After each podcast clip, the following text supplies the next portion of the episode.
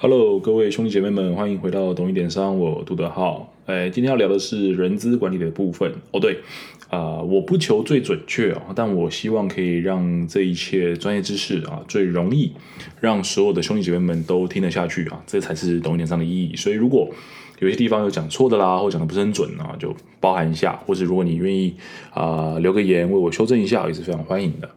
呃，我听过一句话啊，所有的工作者都讨厌人资部门啊，两个原因。其一啊，是因为这里面的家伙通常都掌握着每个人能领多少钱的关键。其二，是因为这些人啊，通常都是老板的亲信。那老板的亲信最讨厌的就是给员工钱。你要说起来干，好像也无从反驳啊，都是老板的亲信的，那怎么办呢？不如我们就一起来看看啊，人资都在讲些什么。揭开臭狗们的神秘面纱啊！如果你发现你家那群人资都在干跟我描述不一样的事情，我建议你是赶紧跑啊，因为他们肯定是双领钱的肥猫。这样，那今天主题人资啊，是他的分析工作以及招募人力这两个单元啊，摆在一起是因为我觉得只有清楚的认知到工作的内容啊，才可以找到正确的人，绝对不是因为我懒啊，拖了一周所以出合集这样。那我们就开始吧。嗯，说到工作。各位兄姐妹们，有没有想过工作的动机除了薪水还有啥？第一啊，一定会想到是更多的薪水嘛，加薪对吧？啊，第二可能是升迁的机会，再来或许是一个稳定工作的保障，最后才是主管或是老板的肯定。呃，而且这个肯定的部分啊，对老鸟啊，越老鸟来讲，一定是越不值啊，心里都想啊，反正你就省省你的口水吧，你不如给我这个月多五百一千还比较值得，对不对？你要说这种心态有没有错啊？没有错，但这就是用工作的心态在过每一天。工作者啊，只是完成一组制式化的职责啊，并不会想得更多。但如果啊，可以用职责、职位的心态。过每一天，你或许会发现呢，你开始承担多组不同的工作职责，而这些工作职责的组合，则会经过一次次累积，产生属于你个人的强大与独特啊，并且让你无可取代，比较不容易被老板 fire 这个样子。所以啦，哈，如果用职责的角度看事情，工作的产出就不单单是工作单位的产物，而是一整套的流程。这个缩写呢是 IPO 啊，对，就跟那个初次上市赚大钱发股票的同个缩写。但这里啊是 Input、Process 跟 Output 这 IPO，也就是输入、处理、产出。呃，就跟好比说汽车的引擎啊，汽油进入引擎 Input，引擎触发燃烧 Process，然后燃烧产生动力 Output，这样的概念是一样的。那在工作分析啊的时候，会有两大主要项目。分别是工作说明以及工作规范啊，说明嘛就是说明书对吧？告诉工作者你该做啥，也就是任务，以及你应该要做点什么，也就是义务，以及最后是你前面两个如果没做到啊，你会怎么样，也就是责任。这三个字呢，分别是 task、duties 还有 responsibilities。好比说啊，你是一个咸酥鸡的嗯打工仔好了。那你的任务就是顾好油锅的东西进去出来，不要炸到超回拉。如果你可以多做一点点，好比说适当的清洁炸锅，或者是看看料台要不要补食材，那你就是在尽义务了。至于如果说你把食材炸到发黑啊不能吃，或者客人在料台找不到他想吃的食材，那就有可能今天下班要被老板骂啊，因为这是你的责任，对吧？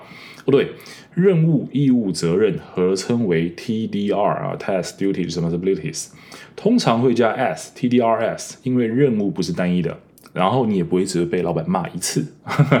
呃，至于规范的部分就是条件喽，条件有相关知识、技术、能力，还有其他人格特质。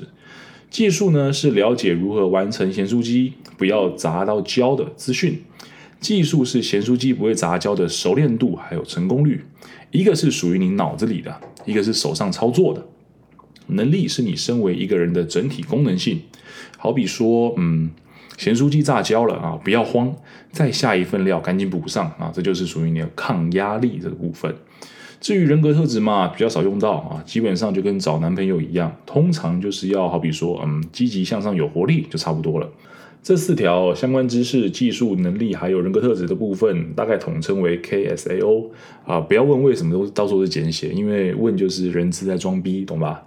当然啊，一份工作不会只有做什么啊，就是 what，也会有在哪做 where 的部分。如果你不适合榨咸酥鸡啊，总是把鸡榨成碳，那可能就是犯了 what 的部分的问题，也就是所谓的 person job fit。行话来说啊，就是 PJ fit 这个部分呢，听起来很像在骂脏话的 PJ 问题，通常会导致一个人在职位上郁郁寡欢，因为本质上你的人就是不适合那个岗位，无论是你的个性啊，无论是能力的部分。好，那怎么说呢？呃，你适合结账，你跑来炸鸡；你适合炸鸡，你跑去备料；你应该备料的人又跑去拖地，结果是拖地阿姨在结账。那这家咸酥鸡一定就是垮给你看，对吧？因为这些人他们都卡在自己不适合的岗位上面。也有另外一种问题哦，是 person organization fit，比较好听一点就是 PO fit 啊，跟刚刚那个 PJ fit 比起来稍微好听一些。这里的部分是指说我这个工作者啊，与组织的文化、制度、策略不对盘。好比说，如果你是个学者，那你可能更适合院校；如果你是一个实业家，你会更适合企业。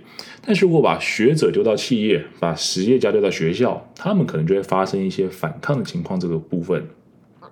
那这种情况啊，所产生的抗拒反应通常会比 PZ fit 更强，因为那个组织、场域、空间会导致工作者一秒也待不下去。红脸那个关羽关云长啊，兄弟姐妹们应该认识吧？就是关二哥啊，骑赤兔马那个青龙偃月刀那个。有一种说法啊，曹操为什么永远无法招安关羽为他老那个效命？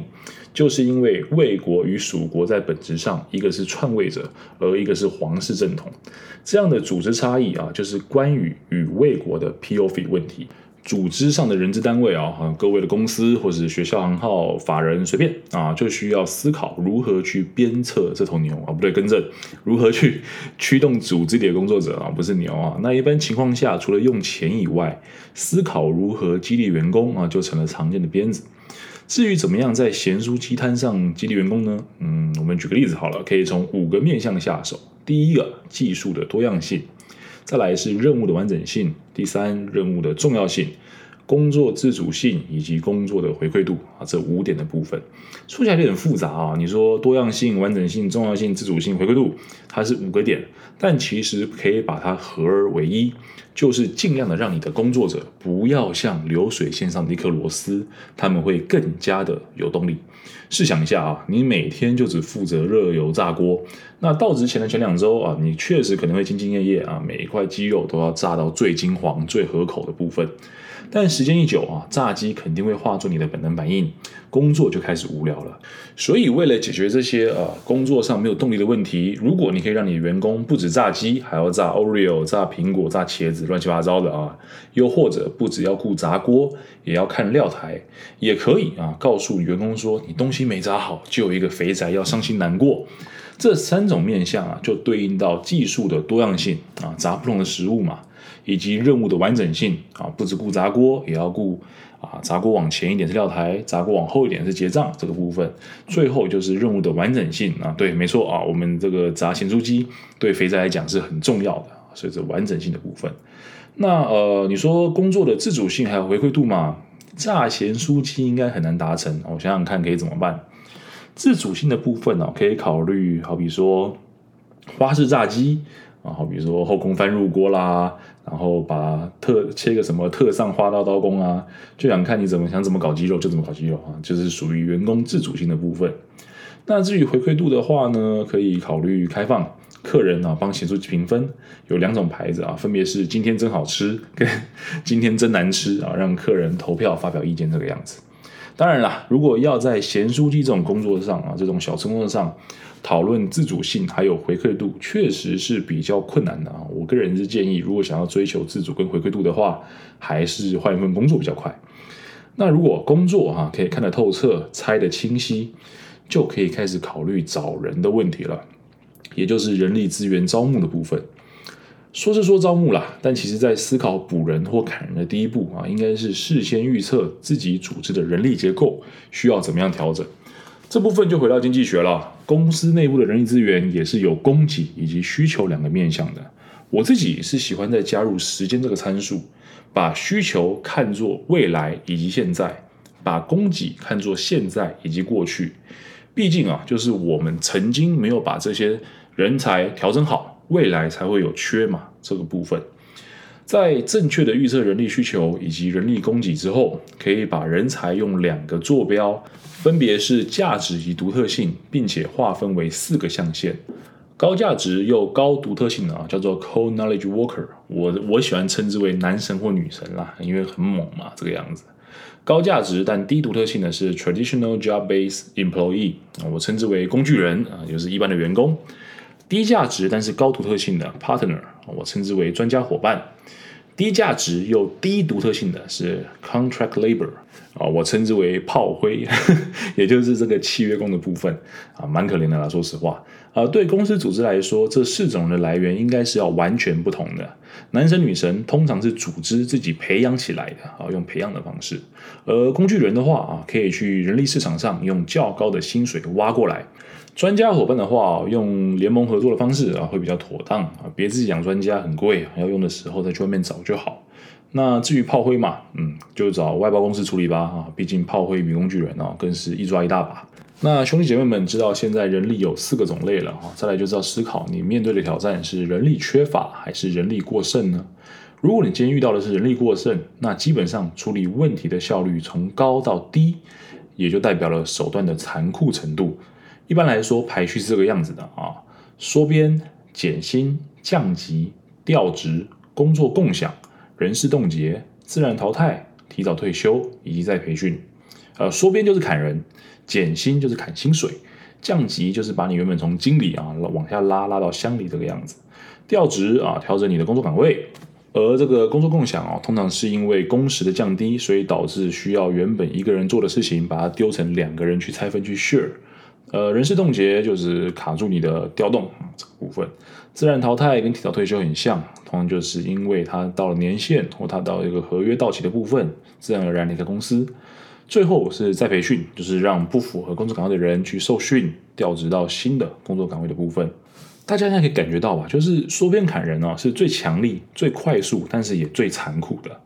而再培训呢，可以让人才进入新的岗位，很温和，但是也很慢。呃，这里帮大家挑出几个重点来聊一聊啊，尤其是缩编。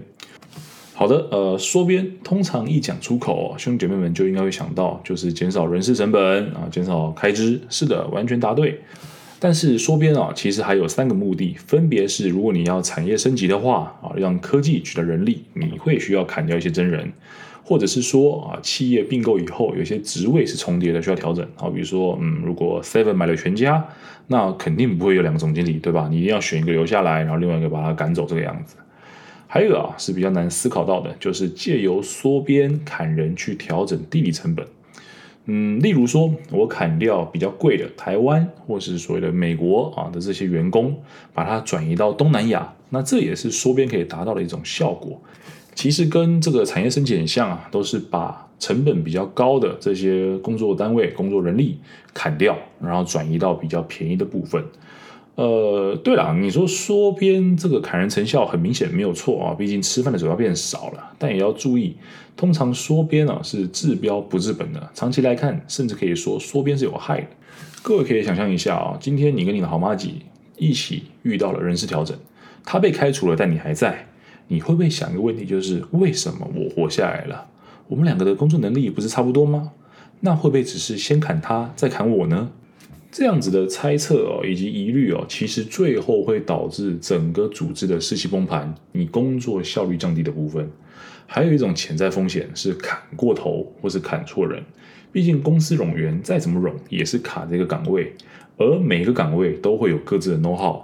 所以，请记得 要砍人之前，记得先把他所持有的 know how 给全部挖出来再砍了，以免哪天突然哎有哪个工作表格找不到了，哪样机具不会用了，那就糗了。当然了，说变的残酷大家都知道，那有没有比较不残酷的方法呢？有的，那就是减少工时。回到根本啊，公司其实要的是减少人事成本。那死一个人好像不如伤一群人啊，所以对于员工而言，算是某一种更加公平吧。就是我们如果原本要砍一个人，减少八小时的每日工时，那不如我们就把这八小时每日工时平均分摊在八个人身上，这样大家都还是有工作做，不会有任何个家庭失去收入支柱。呃，对公司而言，不砍人也代表你不用付之前费，爽。把人留下来，以免哪天会用到啊，好死不如赖活的养着，更爽。所以基本上减少工时啊，可以说是缩编前的完美解决方案。如果减少工时可以解决，那建议不要走到砍人那一步。